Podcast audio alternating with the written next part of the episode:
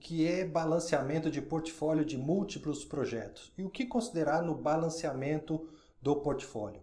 Qual a importância do equilíbrio do balanceamento do portfólio de múltiplos projetos? Eu sou Hernani Marques, mestre em gestão do conhecimento e especialista em gerenciamento de projetos, programas, portfólios e risco.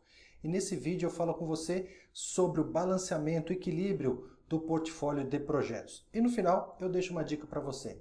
Tudo começa pela estratégia corporativa. A empresa lança projetos e programas para alcançar a estratégia corporativa.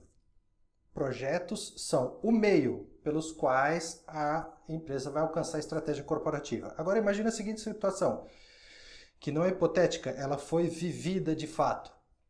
A estratégia da empresa era crescer organicamente. Crescer organicamente é quando a empresa não faz aquisições, não faz fusões, não faz compras. Né? Para isso, ela lançou diversos projetos de criação de novos produtos e serviços, expandindo também os pontos de atendimento. Qual foi a consequência dessa estratégia?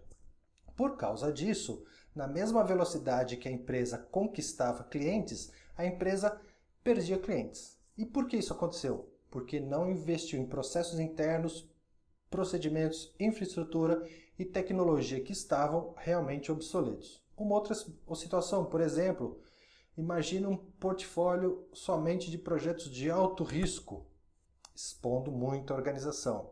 É bastante complicado uma situação como essa. Para evitar situações como essa, que são muito comuns, o portfólio precisa ter um bom equilíbrio, um bom balanceamento, com projetos de diversas categorias e diversas áreas. A priorização ajuda, mas precisa criar categorias de projetos. Alguns aspectos devem ser considerados para o bom equilíbrio do portfólio, de acordo com o MOP, Management of Portfolios, da Axelos. Primeiro, adaptar os critérios de seleção de forma que sejam bem distribuídos e que estejam aliadas à estratégia corporativa.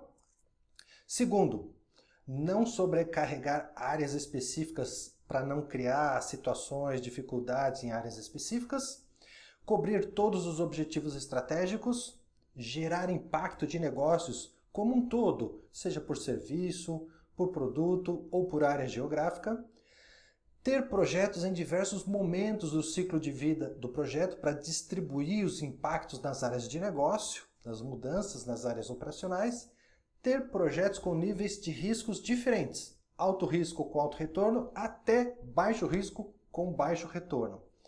E uma boa combinação de capacidade de entrega versus a demanda.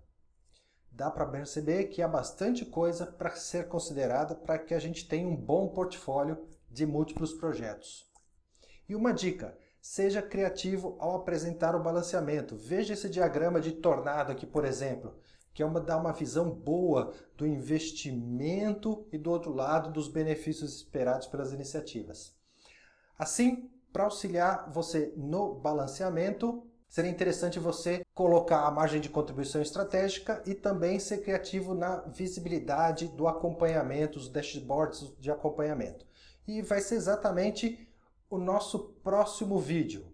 MCE, margem de contribuição estratégica, e depois Strategic Model Canvas. Então, uh, dê o seu like, compartilha, assina o canal e ativa o sininho para esses dois novos lançamentos. Margem de contribuição estratégica e o Strategic Model Canvas. Um grande abraço e até o próximo.